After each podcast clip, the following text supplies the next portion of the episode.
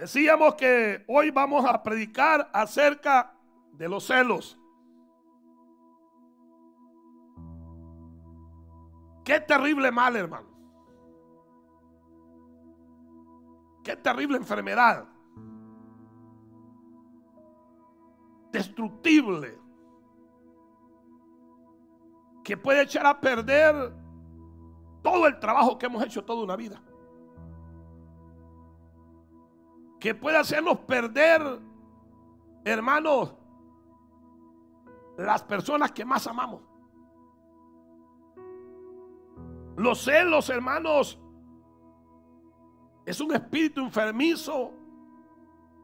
Es un demonio, hermanos, que destruye al hombre, al ser humano. El celo, hermanos, no tiene nivel de espiritualidad. Le puede llegar a, a cualquier persona si se descuida. Por eso tenemos que, hermanos, pedirle a Dios que nos dé la palabra para nosotros reconocer cuando se nos está acercando. Cuando nos está ahí tocando, mire, pidiendo atención. Para poder nosotros reprenderlo. Para poder sacudirnos, hermano. Para poder hacer lo que hizo el Señor. Que el Señor te reprenda, sea quien sea. Porque el celo, hermanos, lo único que va a causar en nosotros va, a ser sufrimiento. Porque nos destruye a nosotros mismos. Antes de destruir a otro, ya lo está destruyendo a usted. Y esto es algo que, que hermanos, nosotros tenemos que estar preparados. Tenemos que estar, hermanos, eh, pidiéndole a Dios que, que nos ayude a poder reconocerlos, a poder verlos con claridad, podernos darnos, darnos cuenta, hermano, que si nosotros estamos viviendo de esta manera, mire, no va a haber lugar para nosotros en el cielo. Porque usted bien sabe que el que el príncipe de este mundo, que es Satanás, que el Señor lo reprenda, esa fue la causa de su caída. Esa fue la causa de que él perdiera sus privilegios. Esa fue la causa de que él se convirtiera, hermanos, en un querubín hermoso. Hermanos, en un lucero que resplandecía. Hermanos, en un demonio. En el mismo diablo. Vaya viendo, hermanos, lo que hace, hermanos, hermanos, las causas del celo. Y hoy queremos, hermanos, eh, eh, tocar, hermanos, estos temas donde nosotros, hermanos, encontramos en la Biblia que esto desde el comienzo, hermanos, desde que la creación de Dios la, comienza a formar y Dios comienza, hermanos, a darle vida a esta tierra ahí aparece el celo. Y, uno dice, porque una vez dice, va, no, pues esto quizás es porque eh, uno lo ve de sus padres. Otros dicen, no, es que yo lo vi eh, en, otras, en otros hermanos. Y, si ellos lo hacen, pues porque ¿qué tiene de malo que yo lo haga? Pero no. La Biblia nos enseña, hermanos, que los primeros moradores de la tierra fueron Adán y Eva. Y entre ellos no sé que hubieron celos, pero sí en sus dos hijos, en Caín y, Abel. Tanto así que esa fue la causa de que Caín matara a su hermano. Y mire, este celo no fue por una novia. Este celo no fue por trabajo. Porque ambos eran bendecidos. Ambos eran prosperados. Ambos eran hijos de Dios. Ambos eran hijos de, los mismos padres. Porque a veces hay celos entre los muchachos, cuando uno es hijo de uno y otro de otro. Qué pleito, hermano. Pero aquí no había esa causa. Aquí, hermano, no había manera de dónde decir que, que podía originarse el celo. ¿Y por dónde se originó? En lo menos esperado. El celo surgió por adorar a Dios. Y al ver, hermano, que solamente uno recibía, hermano, la respuesta, el otro sintió celo. Y dice, ¿y por, qué a mí Dios no me, no me bendice a mí? ¿Y por qué este que, que ni lo veo mucho en la iglesia y veo que está bendecido? Pero si yo le doy más que este otro, dice otro. Pero si yo soy mejor servidor. Y ahí comienza a originarse, hermano, ese espíritu destructivo. Pero vaya a ver, hermanos, que el hermano, el celo fue, hermanos, que nació el espíritu de muerte para que matara a su hermano. Pero usted ve que aún aquel hombre muerto, Dios mismo dice que la sangre de él clamaba allá arriba. Justicia. Porque nosotros pareciera, hermanos, que el enemigo nos enseña a la humanidad que el celo se puede, hermanos, terminar acabando con el otro. Y no es así. Al contrario, hay mayor condenación. Y por causa del celo, Caín, en lugar de ser bendecido, recibió maldición. Tanto así que el Señor le puso una marca para que nadie lo matara. Mire, porque a veces vemos algunos que renegamos. Mi viejito que era tan bueno se murió. Y aquel borracho vecino que anda con el machete picando cerco, ahí anda vivo, dicen todavía. Ni el COVID lo mató. Así habla el celoso.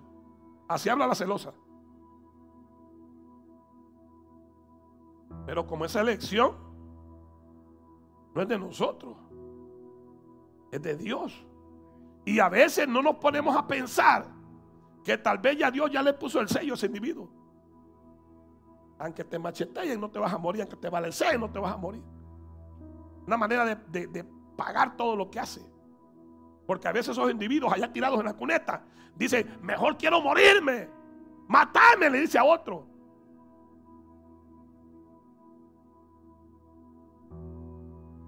El celo es algo que destruye el alma, las personas. Usted nunca jamás quiera, hermanos, si al caso mantuvo este, este espíritu en su vida, en su vida anterior, mundana, pero no arrastre eso en el Evangelio. Cuidado. Cuidado. El celo es destructible, hermano. Tanto así que nos hace, hermanos, en lugar de acortarnos el tiempo, nos alarga el tiempo de sufrimiento. Y esto no solamente se vio, hermanos, en la vida de Caín. Después, más adelante, se vio en la vida de los hijos de un patriarca en los hijos de Jacob. Porque usted bien sabe que ahí había un joven que ya Dios había elegido. Y ese joven hermano llamado José, dice la Biblia que cuando sus hermanos miraban que era el preferido de, de su padre, que hermanos sus vestidas, hermanos, sus ropas eran especiales, tanto así que eran bordadas. Era muy cuidado por él. Pero ¿qué lo hacía especial aquel joven? ¿Aquel enrollón? No. Aquí ese joven era apartado. Es que no diga que usted es así porque otro es así. José era diferente. José era un, un, joven, hermanos, que temía a Dios. Pero dice la Biblia que los hermanos por causa de ser el preferido de su padre, tenían celos de él y buscaban la manera de matarlo. De deshacerse. Mire lo que hace el celo.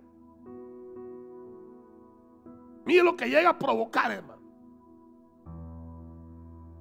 Quizás usted hoy no ve un montón de muertos y por eso usted dice, aquí no hay ni uno que sea asesino. ¿Usted cree que no hay asesinos acá? Homicidas. Sí, hermano, habemos. El Señor dice que con solo, con solo que sintamos algo, con solo que aparezca odio, ira, ya dice el Señor, eres homicida. Entonces, vamos a ver, hermanos, cómo también no solamente, hermanos, sucedió por causa de ofrenda a Dios, sino por causa de ser un escogido. Porque tiene que ir viendo, hermanos, por qué dice usted pues que a mí nadie me entiende, es que no me quieren. Yo dice, voy a la iglesia con deseo de hacer algo y miren con lo que me salen. Siempre me pagan mal. Por eso hay gente brincando de iglesia en iglesia. ¿Y cuándo vaya al puesto? Si, si los judas están donde quiera. Si estaban en los doce del Señor, imagina un grupito de doce, hermanos. Y escogidos por Dios. Y ahí se fue a sentar el diablo también. Imagínense que, hermanos, allá van los ángeles a presentarse al cielo delante de Dios. Y en medio de ellos, ¿quién va? Ahí va Satanás. Como, como decían por ahí, va. Que no falta un pelo en la sopa, dice, hermano. El diablo es, él es fino para trabajar, el Señor lo reprenda. ¿Usted cree que él es loco para, hacer las cosas? No, hombre, él es ordenado. Él busca el momento, él se espera. 30 años esperó para atacar a Jesús. Ahí estuvo quieto, solo vigiándolo. Como hacía con, con Job, que solo lo veía. Algún día decía. Así, así está diciendo de nosotros. Algún día. Ahora, no solamente, hermanos, vemos la causa y los destrozos, hermanos, que hace el celo, que también encontramos que este muchacho llamado José fue destituido. Aunque no cumplieron, hermanos, eh, porque Dios lo guardó de que lo mataran, pero usted sabe todo en la vida de él, de sufrimientos por causa del celo donde quiera que iba. Porque Dios le puso gracia donde quiera que llegaba. Y usted vio que llegó allá a la, casa de Potifar porque lo compró. Pero, ¿qué sucedió ahí? Ahí el diablo usó a la mujer. Ahí viene. El ataque inminente de Satanás. Pero también no solamente le puede llegar a usted, hermanos. También me puede llegar a mí. También le puede llegar, hermanos, al, más, al más alto rango. Y eso sucedió en Israel. Cuando el celo, hermano, le llegó al que estaba reinando Israel, al rey Saúl. Y Saúl no sintió celo de David cuando estaba matando al Goliat, no, ahí estaba contento. Ahí estaba gozoso hasta prometiéndole una hija. Prometiéndole parte de su reino. Haciéndole promesas de esto y del otro. Pero hermano, pero a medida, hermanos, que después que David, hermanos, mata a Goliat y luego salen a la guerra, ambos, de allá para acá, hermanos, porque allá afuera es donde se ve el trabajo. Allá afuera donde se ve el trabajo. Y hermano, cuando ven ellos de regreso, con la gran victoria, pues imagínense el rey como viene, va como pavo real. Y cuando el hermano, cuando él está alzado, cubre un buen espacio porque abre las alotas, aunque la pechuguita sea así. Pero como era el rey, pero el de, allá arriba no ve, no, ve las plumas, hermano el corazón. Gloria a Dios. El de arriba no anda viendo el saco. No anda viendo la corbata. No anda viendo que usted está con la cabecita cubierta. Él está viendo adentro. Se me, estaban pasando otros celosos. Es que los celosos están donde quiera, hermano. ¿Quiénes eran estos otros celosos? Eran hermanos también. María y su hermanito Aarón. Una profetiza y el otro era el sacerdote. Una profetizaba y el otro era el administrador, el que llevaba la voz al pueblo. Y también eran celosos. Y en ver que comenzó Dios, hermanos, y, y empieza nomás a usar, hermanos, a Moisés, no le gustó. Ahí salió lo que había dentro de ellos. Y ya se va María en Aarón. Y este Moisés que piensa que solo por él va a hablar Dios. Y Moisés los escuchó. Pero mire el que no es celoso, hermano. Es que no se anda enredando en chambre. El que no es celoso, hermano. El, que está temiendo a Dios. El mejor se hace, se hace disimulado. Que Dios tenga misericordia. Y dice la Biblia que Moisés se hizo como que no escuchaba. Pero ya lo llamó Dios. Moisés, ¿ah? Moisés, sí, Señor. Sácame a estos dos. Sácame del campamento a estos dos. A y a Aarón. Y empieza Moisés a llorarle Señor. No, Señor. No los vayas a... Ya sabía Moisés que les tocaba muerte. Porque Dios les dijo, no han murmurado contra ti, sino contra mí, porque no hay hombre más manso, dijo Dios, que mi siervo Moisés. Pero mire lo que llega a ser el celo, su propio hermano, no espiritual, sino también carnal. Hijos de la misma madre, del mismo padre. Es que cuando hay celo, hermano, no anda viendo, el celoso no anda viendo si es el papá, si es la mamá, si es el hermano o el hijo. No, no anda viendo. Es, ese, ese espíritu diabólico. ¿Por qué ve que tanto hombre que maltratan a sus esposas? Por el celo. Y hoy se ve bien común. Viceversa. Esposas que maltratan a sus maridos. ¿Dónde venís? Ya le hablé a Julano, dice que salieron hace una hora. Y tal vez atascado en el tráfico, hermano. Es un espíritu que está, hermanos, en todo su apogeo. Porque como se acerca, se acerca la fiesta. Se acerca la partida.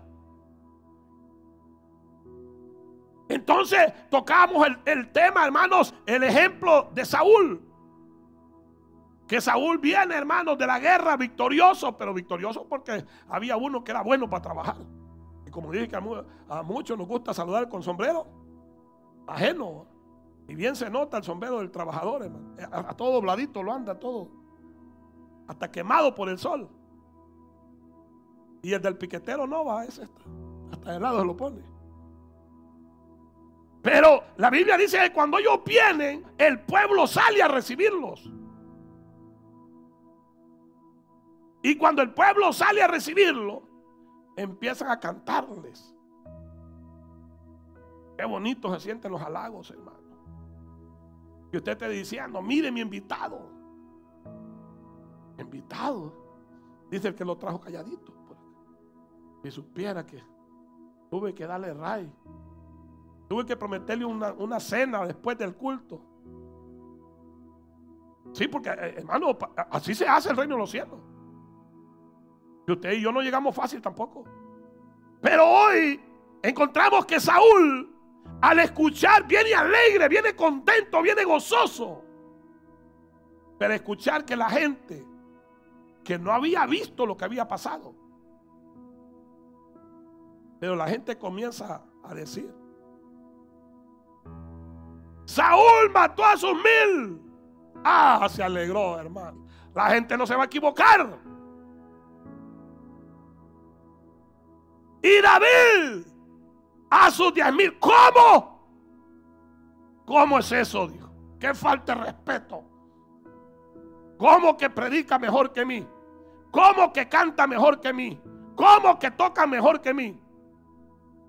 Ese es un espíritu de celo. Eso es algo que va a destruir, hermano. Y dijo David, solo hace falta que también le den el reino, dijo. Pues ya Dios se lo había quitado. Ya se lo había dicho eh, Dios por medio de Samuel, pero él no lo había entendido. ¿Desde cuándo Dios viene hablándonos, hermano?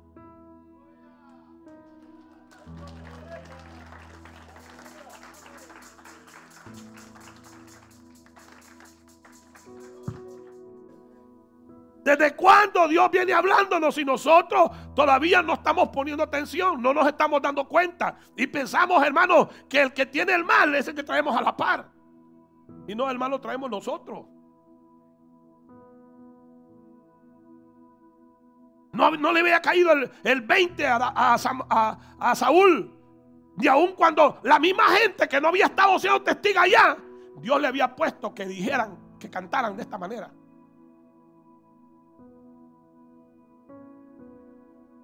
Porque él venía con la gran pampana, pero, pero eh, eh, David no venía como un siervo de él, humilde. Pero como Dios sí reconoce.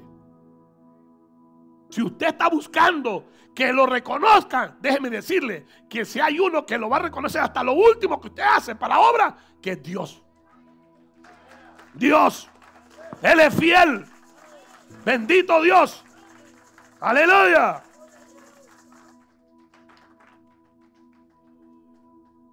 Ahora, usted sabe el final de este hombre. Por eso le dije, mire cómo, cómo destruye el celo. Porque podíamos hablar todo el día de todas las malas obras que hizo Saúl por el celo. Tanto a querer llegar a matar al que lo había salvado. Eso es lo que hace. La persona que más te ama, sin darte cuenta, la está destruyendo día a día por el celo. Te la acabas. La destruyes. Yo me recuerdo que usted sabe que en los tiempos de nuestra niñez, hermano, no se veía ley. Y yo me recuerdo, hermanos, que nosotros teníamos una tía colonia, colona que vivía cerca de nosotros. Y esa tía, ¿cómo sufría, hermano? Porque su esposo tenía ese espíritu. Fíjese que hasta con los chamacos lo, lo acelaba.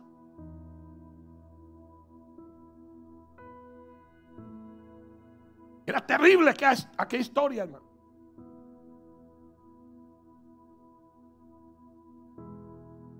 Y una, una mujer que lo cuidaba, que le ponía su lonche para el almuerzo, para que fuera a trabajar, lo estaba esperando con la comida. Pero él, hermano, de que iba llegando a la casa, iba, viendo sombras.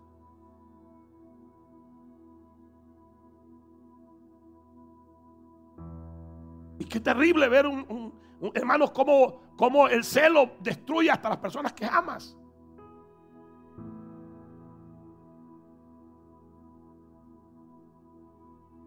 El final, hermano, es de muerte. Así como le sucedió a Saúl, así le sucedió a ese varón. Terminó solo allá, sin hijos, sin mujer. Que todos, hermanos, eh, una de sus hijas se vino y se los trajo a todos, menos a él. Ahora quedó abandonado. Luego le dije, mire lo que hace, hermano, el celo. Cómo destruye al mismo ser humano. Cómo se lo acaba. ¿Cómo acabó Saúl? Él mismo se mató.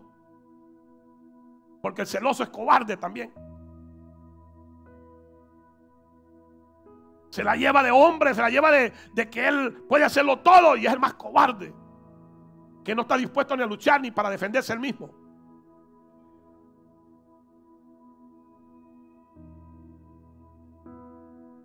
Y el Señor, hermanos, también habló acerca de este, de este, de este tipo de gente. El Señor también, eh, hermanos, puso un ejemplo. Y esto ya para la iglesia. Y eso lo encontramos en Mateo, Mateo capítulo 20. Aquí el Señor va a hablar de los obreros, de los que trabajan en la obra de los que Él ha invitado, de los que Él ha contratado. No más que aquí la paga para todos es la misma. ¿Sí sabe eso? Y esto se ve injusto para los celosos. Esto se ve injusto para aquellos que no han nacido de nuevo. Y el Señor va a poner un, ejemplo. Y dice que había un hombre dueño de una viña. Y va a buscar gente para que trabaje en su viña. Y viene el Señor y dice que a buena mañana, así como muchos se levantan temprano a ponerse a hondipo, se levantan temprano a ponerse ahí en los lugares donde recogen a la gente trabajadora, se levantan temprano para ir a trabajar. Hermano, así llegaron muchos temprano también a la viña del Señor y el Señor los contrata. ¿Quieren trabajar? Sí. ¿Cuánto nos vas a pagar? Un denario, les dijo el Señor al día. Ah, está bueno, dijo. Y empezaron a trabajar, hermano. Pero dice el Señor que a la mediodía, a la hora del lonche, llega otro grupo. Quizás anduvieron buscando trabajo en otros lados y no encontraron, hermano. ¡Ey! Allá están agarrando gente. ¡Vamos! Y se fueron. Y llegan a la hora, hermanos, del lunch a la hora de mediodía. Y, dice, y le dicen al dueño de la villa, Señor, ¿es cierto que estás ocupado trabajadores? Sí, le dice el Señor. ¿Y cuánto nos vas a pagar? Un denario. Ah, qué bueno. Entonces empezaron a trabajar, hermano. Luego aparecen, hermano, otro grupo que se dio cuenta. Ya están agarrando gente, de veras. Vamos pues. Y van, hermano, llegan el Señor. Y ya era la hora de salir. Porque estaba, hermanos, el horario, hermanos, hasta las 5 de la tarde, pero esto llega a las 4. Y le dice el Señor, es cierto que estás agarrando gente para trabajar en tu viña, sí. ¿Y cuánto nos vas a pagar? Un donario al día. ¿Quieren empezar ahorita? Sí, Señor. Y empezaron a trabajar. Pero hermano, a la hora de cobrar, nadie se había sentido mal. Todos estaban contentos. Todos estaban felices. Pero a la hora de que va a venir la paga, empieza el Señor, va, pónganse en línea. Mi hermano, ¿sabes que el primero? yo he trabajado más, dice. Se puso al frente. Esto, ni han hecho nada. Esto ya lo vio el Señor que son haraganes, dice. Pero como Dios no ve como nosotros vemos, hermano. Metas eso en la cabeza.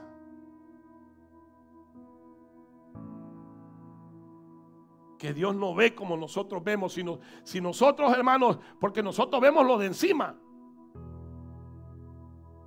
lo que alcanzan a ver nuestros ojos. Y dice la Biblia que el Señor viene y dice, bueno, a ustedes les prometió un denario. Sí, Señor, aquí está un denario cada uno al día. Va. Ok. Pero usted sabe que el, que es celoso no se, no se confía. No se fueron, por ahí se quedaron. Vamos a ver, a esto tienen que dar la mitad. Ahí vienen los que llegan a mediodía, dije. Y ahí vienen los que vienen a mediodía. Base. Les dije el Señor, ustedes, aquí está el denario y ustedes también. Ah, dijeron. ¿Cómo que un denario si yo lo trabajaron la mitad? Pero se la aguantaron. Y ya se quedaron ahí los que trabajaron todo el día y los que trabajaron la mitad del día, esperando a los que habían trabajado un ratito, una hora. Este es como Barrabás. Barrabás no hizo nada. Y el Señor vino a libertarlo. A veces la gente, ¿y por qué no contestó el Señor para defenderse? Cuando lo estaban golpeando allá. Porque tenía que ir a libertar a Barrabás. Porque el Señor no le respondía a, Herodes? Porque el Señor tenía que libertar allá. Nosotros no, hermano. Nosotros estamos allá gastando saliva. Hermano, cuando ya venimos a querer evangelizar, ya no tenemos palabras. Ya no hay ganas. Y ahí vienen los de la tarde, hermano. Ahí imagínense caminando Barrabás, imagínense caminando ahí al de la cruz, allá colgado, hermano. Ladrones que no habían ido ni un culto, que no habían hecho nada bien para nadie. Y ahí, hermanos, vienen los últimos, una hora. Y cuando ellos vienen, el Señor dice, bueno, a ustedes también les prometió un denario diario. Aquí está el denario de ustedes que les prometí. Ahí no se aguantaron. ¡Qué injusticia!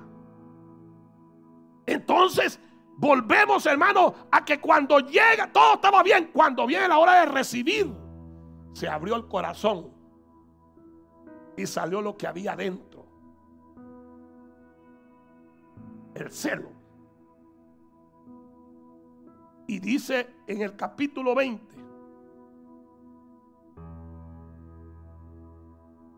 versículo 12, dice, dice 11, y al recibirlo murmuraban contra el padre de familia, o sea, contra el Señor, diciendo, estos postreros han trabajado una hora y los has hecho iguales a nosotros. Que hemos soportado carga y el calor del día. Él respondió y dijo a uno de ellos, amigo, no te, no te hago agravio no conveniste conmigo en un denario, porque el Señor ha hecho un, hermano, así se lo voy a decir, el Señor ha hecho un trato con nosotros. ¿Y cuál es la paga? El ciento por uno y la vida eterna. Allá usted, si usted, usted lo que ha sembrado es poquito. Entonces, cuando nosotros hacemos, hermanos, eh, eh, venimos a, la viña del Señor, el Señor va a pagar conforme Él ha prometido. Usted no se preocupe por fulano, por sultano, por mengano, que qué hace, que no hace. Déjelo. Esto es algo, hermanos, que nosotros tenemos que estarlo, hermanos, guardando, atesorándolo. Entonces, ¿qué viene a decir? despierta el celo porque a la hora de la paga se vio la diferencia. ¿Qué tan cerca queremos estar del Señor allá arriba? Pero ¿qué tal si nosotros somos como Saúl? Con tremenda coronota aquí que no cabemos, hermano. Ahí andamos con la viga, va. Excuse me. Ahí andamos viendo a ver qué ve. Ahí como andan los fariseos detrás de Jesús. A ver en qué lo hallaban mal.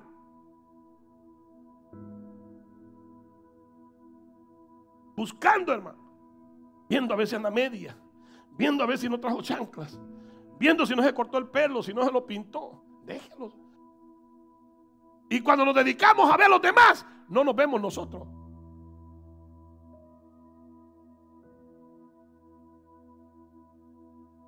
No nos vemos nosotros. Se nos está cayendo el rancho, hermano, y nosotros viendo el rancho del vecino. Así es la vida espiritual. Alegrémonos si hemos sido hallados, probados. Alegrémonos si hasta este día estamos perseverando. Alegrémonos que hoy estamos sentados en la casa del Señor. Aleluya.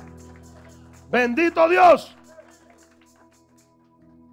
Y esto nos lleva, hermano, a la porción que leíamos.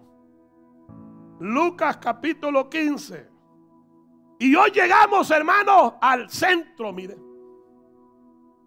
A la vida del creyente. Donde, hermanos, sucede algo de aquel padre de familia que representa a Cristo, que representa a Dios. Hermanos, velando por su casa, cuidando lo que es suyo. Y dice que este padre tenía dos hijos y el menor llega el momento de decir, yo me voy. Deme mi parte de su herencia. Y viene el padre y hermanos con toda libertad le dice, muy bien hijo, ya ve, usted sabe que Dios no retiene a nadie. Eh, eh, eh, hermano, este, este es algo lindo porque Dios nos da esa libertad de escoger. Dios no es como los políticos. Dios no es como los religiosos. Dios da libertad.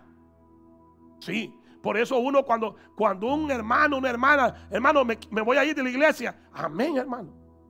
Nomás órele al Señor. ¿Quiere que oremos por usted antes de irse? Eh, sí, amén, vamos a orar. No, hermano, ¿y por qué? ¿Quién le hizo algo? eso no me incumbe a mí, hermano. No. Eso tenemos que decírselo al Señor. Entonces, Dios, hermano, dice que este joven llega y le pregunta que él necesita irse, que él quiere su parte y Dios se la da. Y se va, y usted bien sabe cómo le va. Cuando uno se aparta a Dios nunca le va bien, hermano. No. Porque entonces estaríamos nosotros, hermanos, retractándonos lo que la palabra dice. Pero dice la Biblia y esto es lo importante, que nosotros nos demos cuenta, hermanos, cómo trabaja Dios, la misericordia de Dios. Que Dios, aquel que es su hijo, nunca lo abandona.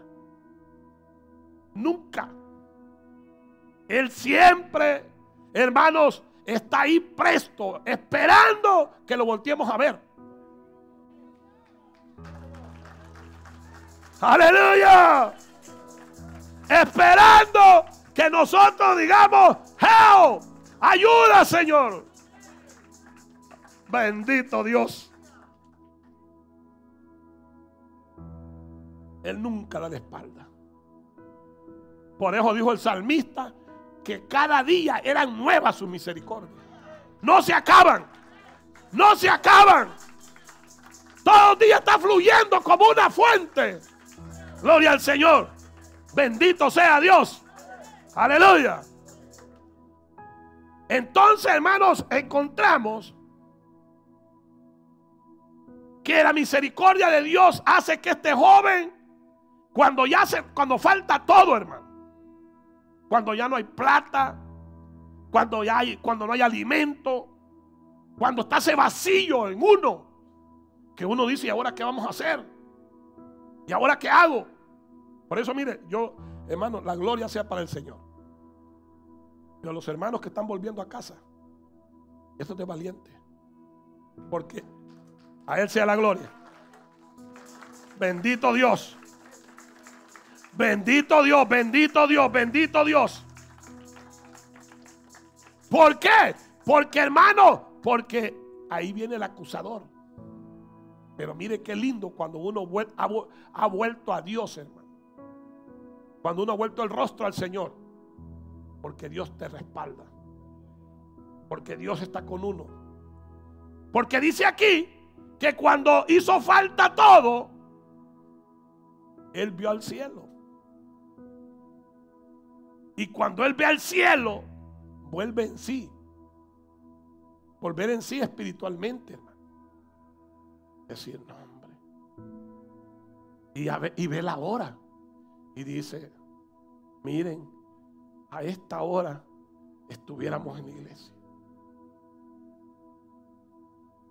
¿Ya se fijaron qué día es hoy? Sí. Este día ya estábamos preparándonos para irnos para el culto. Hoy en una alabanza, escucha esa alabanza.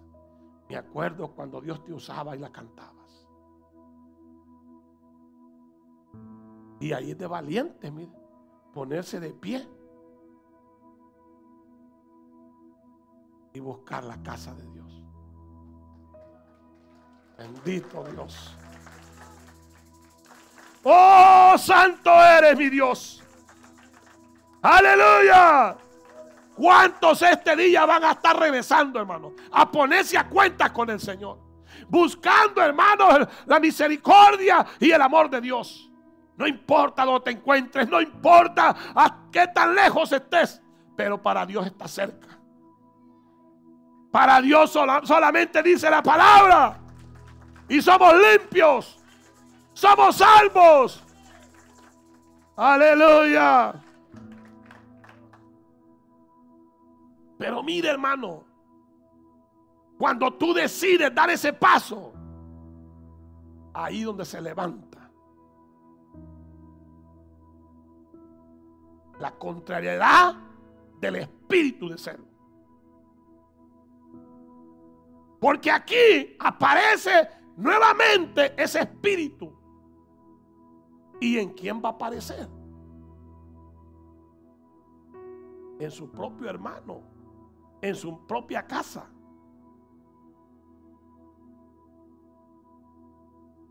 Y dice aquí que cuando él regresa, pues usted sabe, va. Lo primero que hay, eh, eh, ¿a dónde, comienza la fiesta? En los cielos, en la casa del Padre. Ahí comienza la fiesta.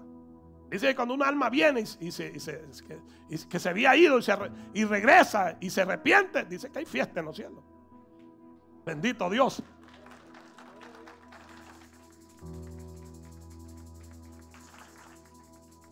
Gloria al Señor. Entonces, pero vaya viendo, hermanos, las causas del celo. Porque el celo no comienza, hermanos, en una persona mal vivida, en una persona desobediente, en una persona, hermanos, que, que malgasta. No, en una persona que tenía cualidades buenas. Y este hermano, lo que sucede es que él, hermanos, se ve que él siempre tuvo celos de su hermano y se hubiera alegrado cuando se fue. Hoy sí, dijo. Ahora todo para mí.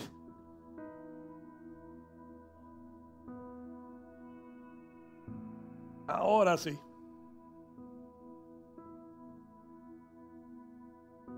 Ahora sí decía. Hoy este se fue y aquí yo voy a ser el dueño y señor de todo. ¿Y qué sucede, hermano? Mire la misericordia de Dios. Que Dios, hermanos, lo hace que regrese. Porque fue Dios, no fue Él. Fue Dios. Cuando, cuando Él vio el cielo, volvió en sí. Es la respuesta de Dios. Gloria al Señor. Nosotros nada podemos hacer. Nosotros estuviéramos perdidos,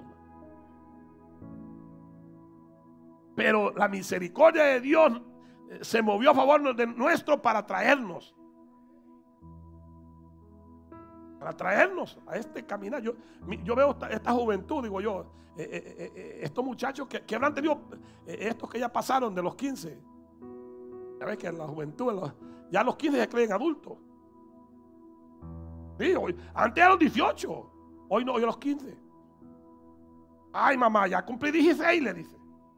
Pero hermano, nos damos cuenta que el celo se va a mover en la misma familia. En los que han crecido juntos. Así como Caín y Abel los que han convivido. Y este, este hermano mayor, que era el ejemplo, ¿va? Imagínense qué ejemplo tenía el, pobre chamaco. Era bueno para trabajar, dice. Era bueno para la escuela. Era bueno para esto, para lo otro. Pero, imagínense, no tener misericordia.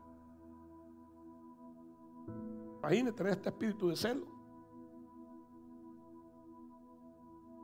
Por eso decía yo, me ponía a pensar yo que, eh, eh, y a esto vuelvo, a lo que iba, de los jóvenes. ¿Cuántos de ellos no, habrán pensado? Yo a los, a los 16, a los 18, yo, yo, no, yo no sigo metido en esa iglesia. Ya hasta mucho me he aguantado ahorita porque mi papá y mamá vienen, pero eh, yo, yo aquí ya no voy a, ya voy a ser grande, ya no voy a venir. Yo a veces me, pongo a pensar hasta en mi hijo, que habrá, que habrá venido pensando, qué planes traía. He dicho allá, que me lleve para, Estados Unidos el viejo y después me le zafo. Dicen que es hecho evangélico, no hombre. Mis planes son otros, he dicho. cada quien traemos planes. Pero los jóvenes hacen sus planes. Pero cuando aparece Dios, los planes cambian. Porque ya aquí no hacemos lo que nosotros queremos, sino lo que Dios quiere. Si hay días que uno no, quiere, no quiere levantarse. Hay días que uno no quiere venir al culto. Hay días que uno, si no siente deseos, hermano, para predicar. Hay, días que no hay deseos ni para dirigir. Hay días, hermanos, que no hay deseos, hermanos, ni de venir a la iglesia. eso, eso le pasa a todo el mundo. Eso no es algo de lo, eso, es algo normal. Pero ahí donde uno tiene que acudir al Señor. Dame fuerza, Señor. Bendito Dios. Ahí es cuando uno tiene que regañarse uno mismo. Deje de estar diciendo, no, es que Julano, es que Sultano. No, ahí dijo el salmista, ¿por qué te abates, alma mía, dentro de mí? Alaba a Dios. Bendito sea el Señor. Aleluya. También David se afligía. También David no tenía ganas a veces, hermano. Pero ahí se regañaba solo. Y vemos, hermanos, que aquí aparece nuevamente el que andaba perdido en casa. Y dice que el padre sale, lo recibe, lo abraza, le da un beso, lo visten. Mire que todo lo que Dios hace, hermano. Porque ahí venimos todos hediondos a, a pecado a fornicación, adulterio, pero venimos aquí y aquí está, esta la lavandería, aquí nos limpia el Señor. Sí. Por eso hay que venir, hermano, eh, eh, cada vez que hay culto hay que venir, porque hay, que venir a ponernos a cuenta. Hay que venir a limpiarnos. Yo siempre les digo a los hermanos, y cuando vengan y, nomás vengan, pónganse de rodillas en esa, en esa banca. Y ahí pongámonos a cuenta con el Señor. Quebrantemos nuestra alma ahí.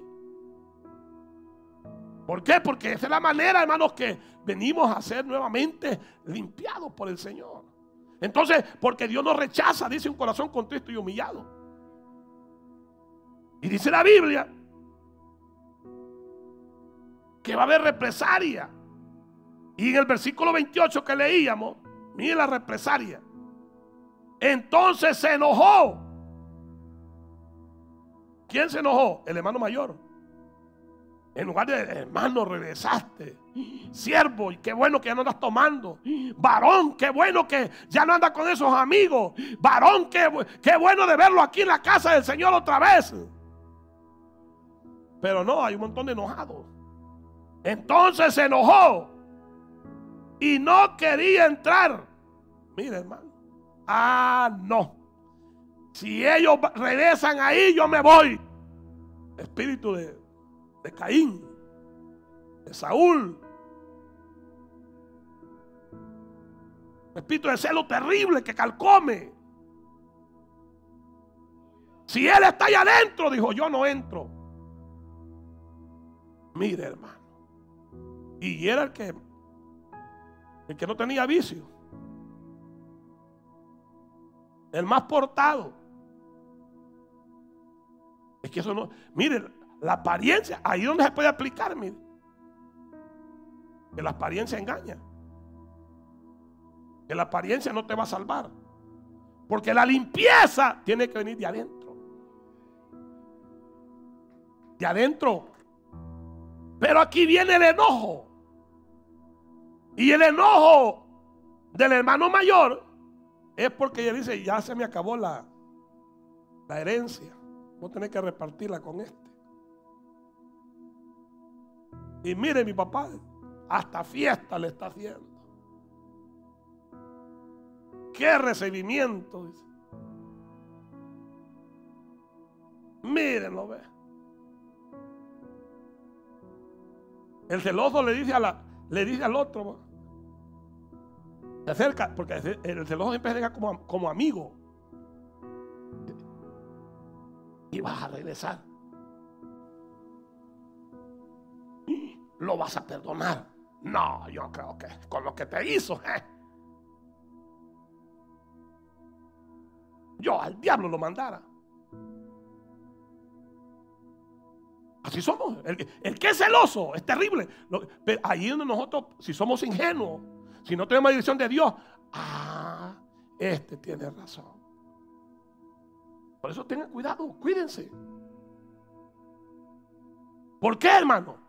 Porque el enemigo, el Señor lo reprenda, va a usar, hermanos, a quien menos te espera. Y aquí, el que menos esperaba, que fuera su hermano mayor. El que se fuera, él, él dijo, tal vez aquí los que se van a enojar van a ser los peones. Tal vez aquí los que se van a enojar van a ser los que, los que, los que siempre me han tenido envidia, pero sus hermanos que eran bien, bien, queridos, hermanos, bien unidos. Y ahora ve, hermano. Bueno, él ni cuenta se está dando.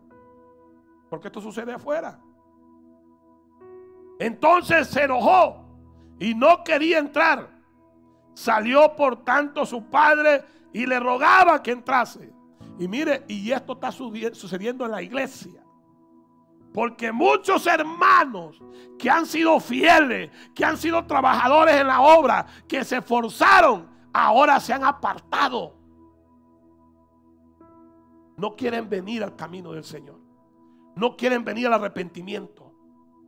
No quieren venir, hermano, a volver a, tomar su nuevo amor. ¿Por qué razón? Por esto, mira. Y el Señor, hermano, eh, nos está, así le voy a decir, el Señor nos está rogando que entremos.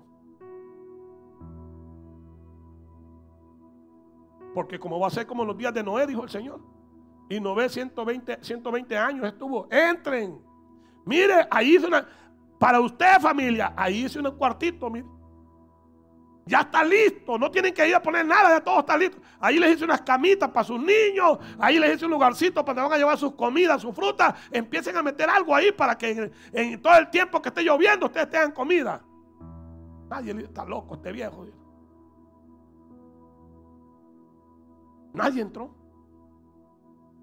Solo él, su mujer, sus tres hijos y sus tres nueras. Ocho. Y los demás todos perecieron. Todos. Ahora, aquí también hay una negativa a entrar a la casa del Señor. Versículo 29. Mas él respondiendo dijo al padre, mira aquí viene la queja, mira. He aquí, tantos años te sirvo no habiéndote desobedecido jamás. Mire, un muchacho ejemplar, un creyente, hermano, que dice, no, hombre, yo desde que, desde que nací, nací en el Evangelio. Yo nunca he andado cantineando, yo nunca me he echado una cerveza, yo nunca he fumado. Así dijo el joven rico, Y luego dijo, y he guardado todos los mandamientos. Santo Dios. Mire qué creyente es. Pero cuando viene el Señor y le va a decir, ah, porque dice que el Señor se gozó. El Señor se goza de, oír algo así, hermano. Y le dijo, hijo, una sola cosa te hace falta. Mire, hermano. A nosotros que ciento nos hace falta todavía. Por eso no viene el Señor. A este nomás una. Una sola cosa te hace falta. Ve y hazlo, le dijo el Señor. Agarra todo lo que, lo que tienes, repártelo y luego vienes, tomas tu cruz y me sigues.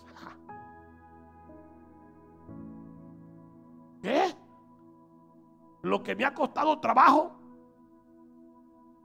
lo que yo me lo he ganado con el sudor de mi frente.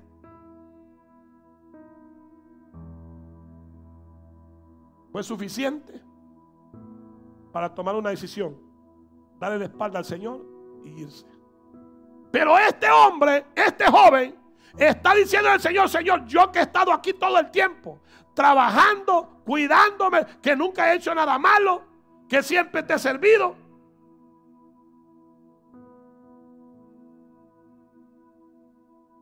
Mas él respondiendo dijo al, padre, he aquí tantos años te sirvo, no habiéndote desobedecido jamás.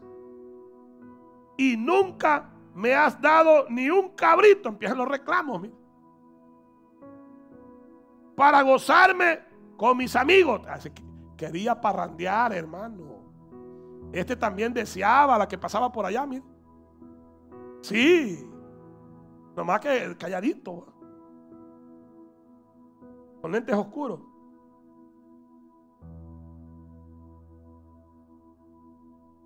No, dice yo, yo los tacones le estaba viendo.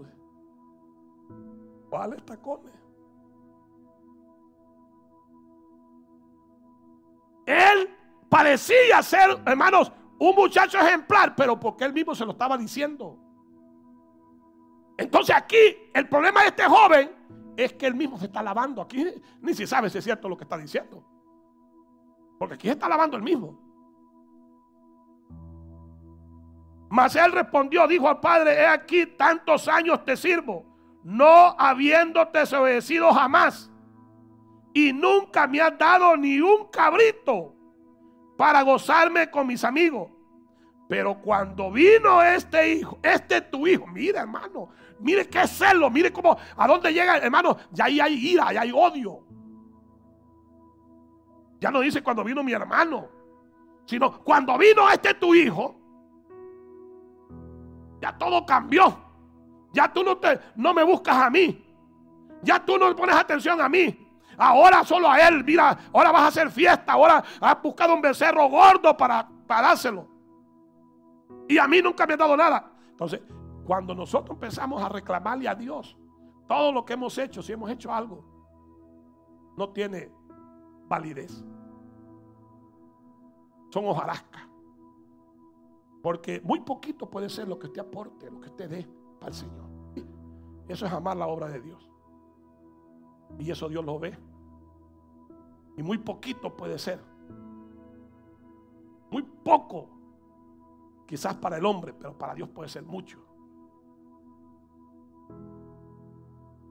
Pero cuando vino este tu hijo, que ha consumido todos tus bienes, o sea, te ha gastado todos tus ahorros, y le dice con quiénes, con las rameras. Mire cómo es el, hermano, el celoso, cómo es terrible, destructible. Has hecho matar para él el becerro gordo. Él entonces le dijo, hijo, tú siempre estás conmigo y todas mis cosas son tuyas. Mas era necesario hacer fiesta. Mire, hermano.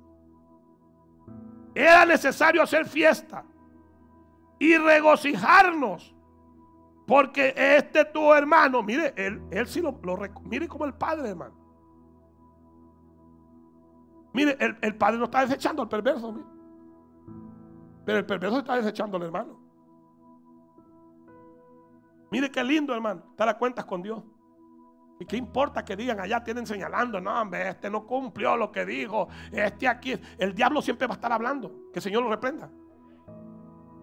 Pero el que realmente, hermano, está, hermanos, eh, eh, eh, arrepentido y está, hermanos, poniéndose a cuentas con Dios, este Dios lo defiende. Vio que aquí el que regresó no ha tenido que hablar. ¿Quién es el que habla por él? El Señor. Porque la Biblia dice que nosotros tenemos abogado. Abogado. Dice que abogado tenemos allá arriba. A Cristo. Aleluya.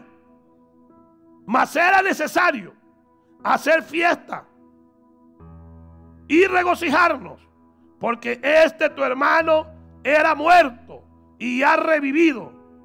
Y, había, y se, se había perdido y es hallado. Póngase de pie.